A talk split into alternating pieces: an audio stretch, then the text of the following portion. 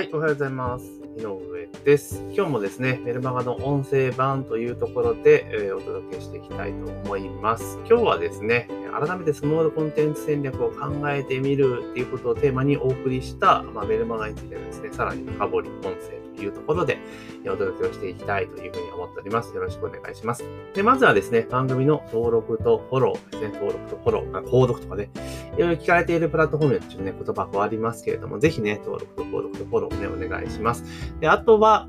あの、あれですね、Apple で聞かれている方はね、ぜひレビューを投稿していただけるとありがたいなというふうに思います。えー、ぜひね、よろしくお願いいたしますというところで、まあ今日のテーマなんですけれども、改めてスモールコンテンツ戦略を考えてみたというところなんですけれども、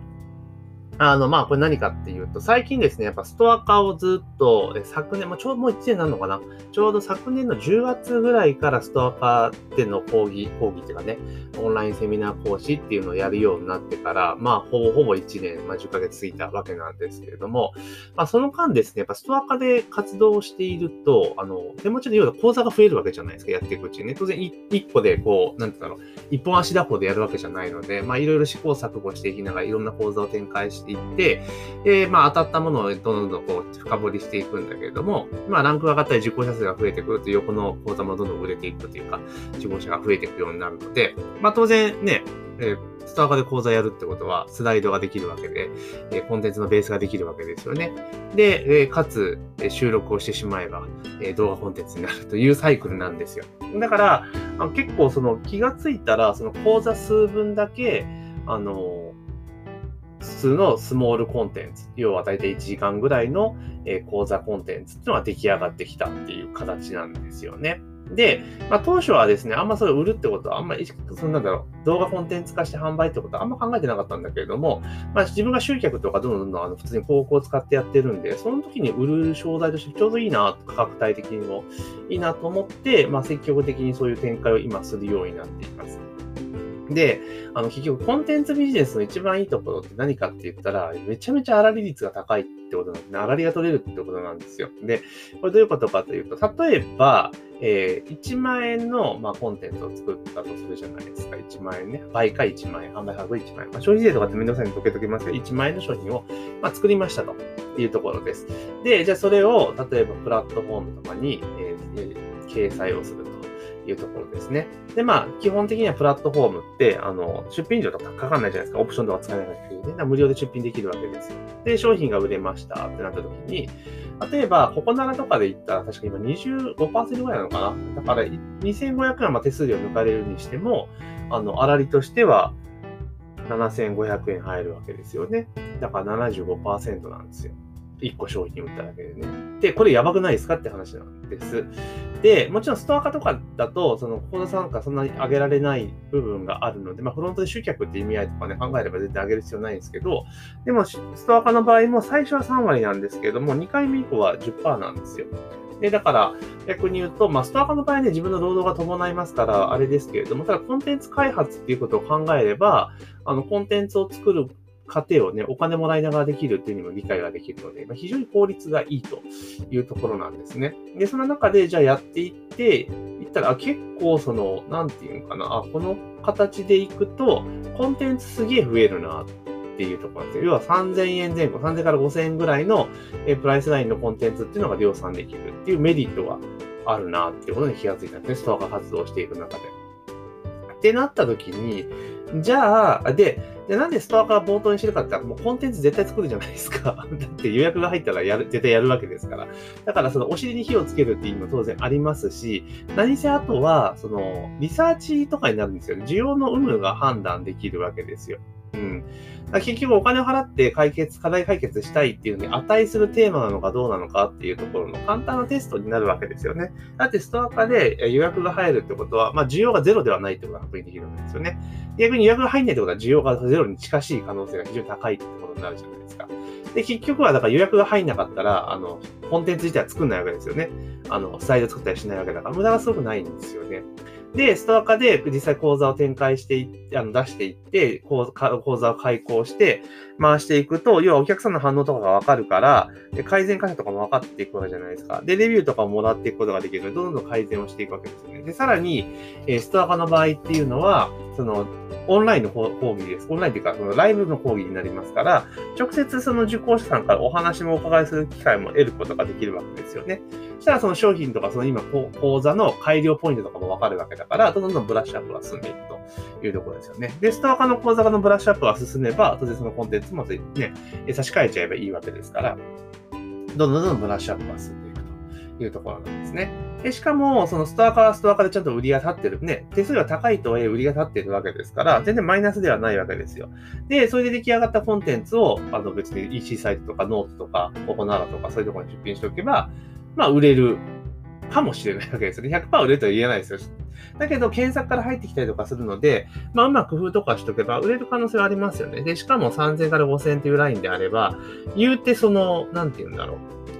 高い、高いというか、まあビジネス書2、3冊分ぐらいの値段なので、そんな無理な値段ではないですよねってことを考えると、まあそういう展開が非常に効率がいいかなというふうに思いました。で、当然のごとくスモールコンテンツが量産していくわけじゃないですか。増えていくわけですよね。で、それ例えば同一のテーマとか同一のなんか一連のね、こう大きなこうなカテゴリーが一緒だったら、それ束にしちゃえば教材、本当のなんか教材になるじゃないですか。フロント級の教材。だから、それこそバイカで言ったら、えっ、ー、と、2万円とか3万円ぐらいの教材になるかなっていうところですね。だから最初は、だから戦略としては数が少ないから、単体で小出しでね、例えば3000円とかで売っていくわけじゃないですか。で、どんどんどんどんこう出来上がってきたら、その、例えば10、5個束にして3万円の教材売るぞってなった時に、最初はだから5000円ぐらいで、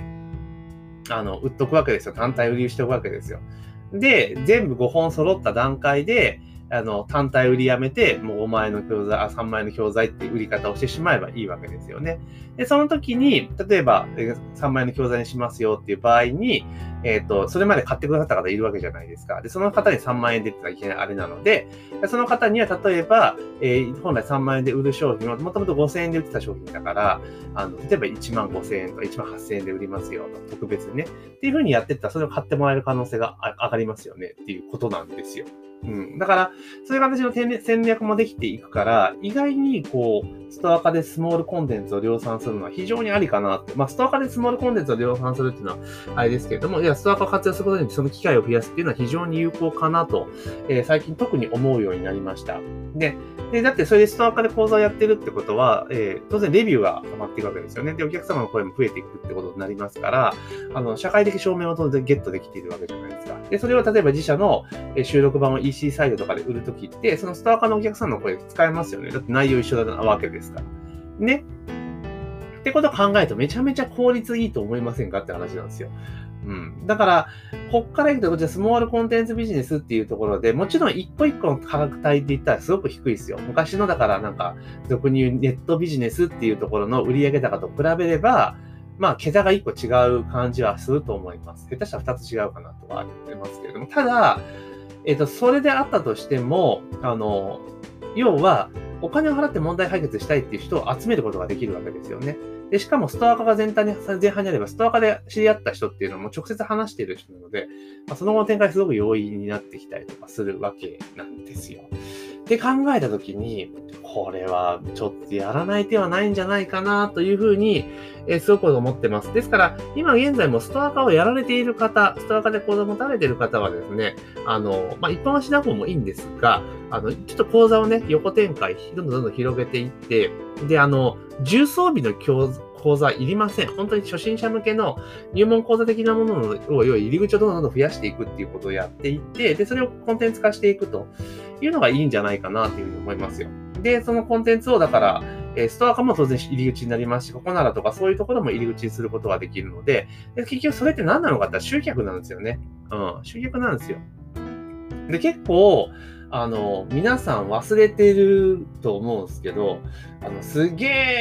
え昔って、あの、コンテンツを売ってリスト集めましょうよって話だったはずなんですよね。だから、情報、情報販売っていうのはすげえ儲かるぞというところで、で、それでなんで儲かるかっていうと、要はお金を払って、ね、情報を売って、リストを払って、ゲットして、で、そのリストに対して別の商品をどんどん紹介していって、販売していって売り上げ上げるっていうのは、そもそものモデルなはずなんですよね。だからそれと同じようなことが再現できるのかなと。で、しかも以前のように、あの、以前はそのプラットフォーム自体が少なかったのと、情報販売っていうのが怪しさ満点だったっていう時代背景があるから、なかなかちょっと手を出すのが難しかったのが、今もストアカみたいな超クリーンなプラットフォーム、ノートみたいな超クリーンなプラクリーンっぽいプラットフォームっていうのを使っていけるわけですから、結構できますよね。まあその分ちょっとね、怪しさがね、削られた分、売上高で金額の部分では、ちょっとね、以前と比べると下がってしまいますが、ただそこでリストが取れる、集客できるということによって、その後で個別の自分のサービスとかっていうのを提案できるじゃないですか。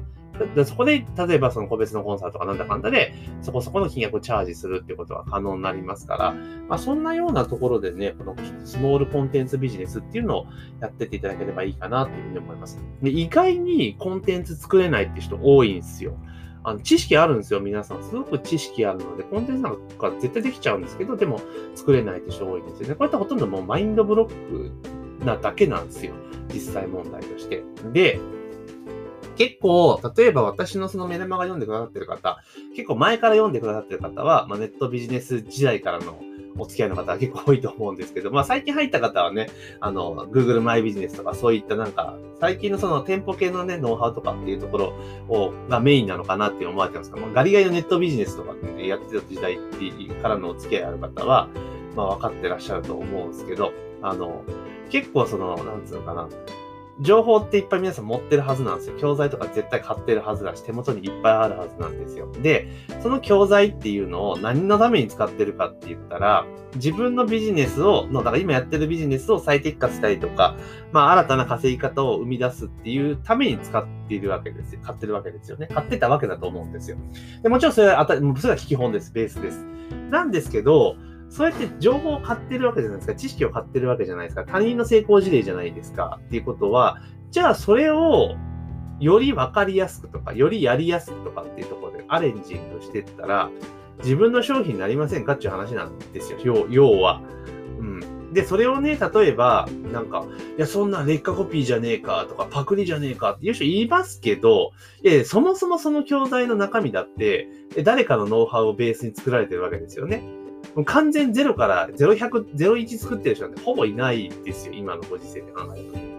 あとはもちろんそのね、ノウハウは丸パクリはダメですよ。ちゃんとそのノウハウを、もともとのベースのノウハウを作ってくださった方の、に感謝の意を当然込めつつ、まあそれをより今風にとか、現代風にとか、やりやすいようにとか、あとは対象を絞ってそこの要素を加味したりとか、当然味付けが必要ですよ。で、そうした上で言ったら、もうコンテンツなんかいくらでもできちゃいますよね。ってとですよね。で、かつ、じゃあその、例えばベースになるコンテンツが、例えば3万円とかで売られたとしたら、当然自分でプラスアルファして今風にアレンジしてるわけだから、3万円の値付けは最低できるわけですよね。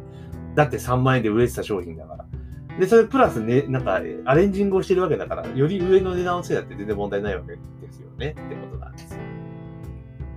だからそういう風な視点になると意外にコンテンツっていっぱい作れてしまうんですよね。これって結局マインドブロックなんですよ。人のものを真似てるだけっていう風、真似てる、それは嫌だ。絶対コンテンツはゼロ、ゼロから組み出さなきゃいけないっていう、勝手な、勝手な思い込みがあるからこそそうなるわけなんですよね。もちろんダメ、あれですよ。そもそも大前提として、そのままコピペして売るっていうのは多分もう言語道断ですよ。論外ですよ。そうじゃないですよ。ちゃんと実践をして、自分なりにアレンジングを加えて、より、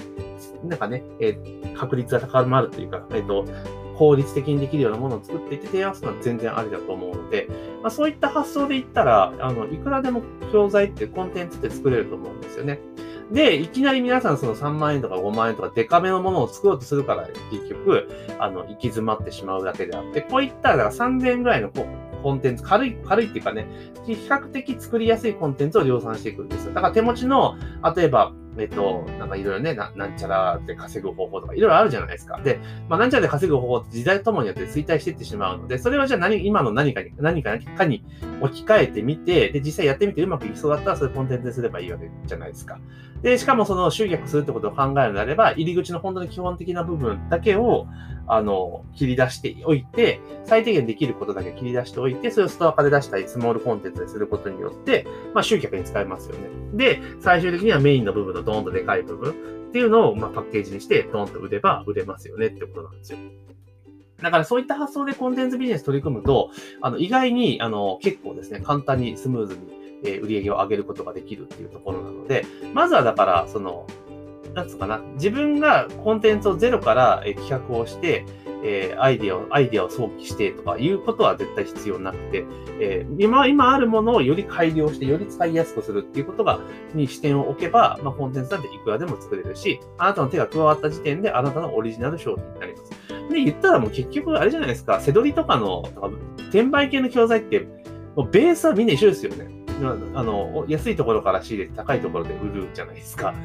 ってことじゃないですか。で、それに皆さんが、だから、えー、なんだ、山田電機セドリとかアマゾンとか、いろんなものをこう足し込んでって。で、結局同じようなのでいっぱいありますよね。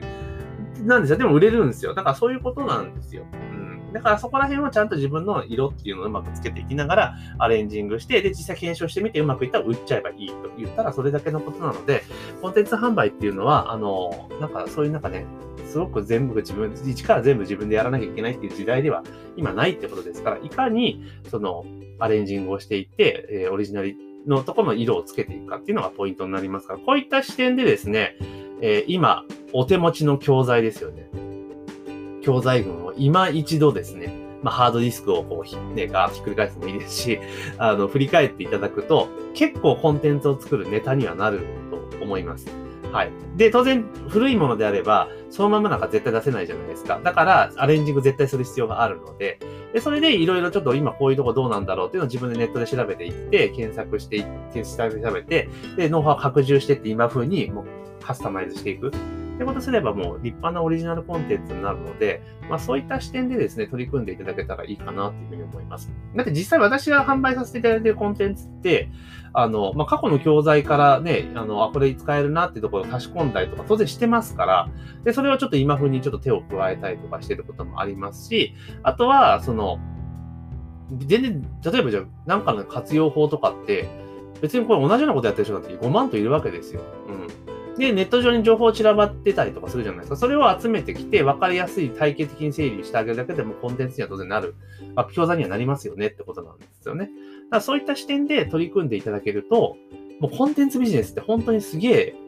楽勝とは言わないけれども、あの、すぐに参入してきて、すぐに結果が出るビジネスかなと、私は思っています。で、そんな中で、まあ、スターティングとしておすすめなのは、まあ、ストア化ですよっていうところなのかなっていうね。なので、まあ、今日、の音声を聞いて、ちょっとコンテンツビジネスちょっとやってみてえぞと。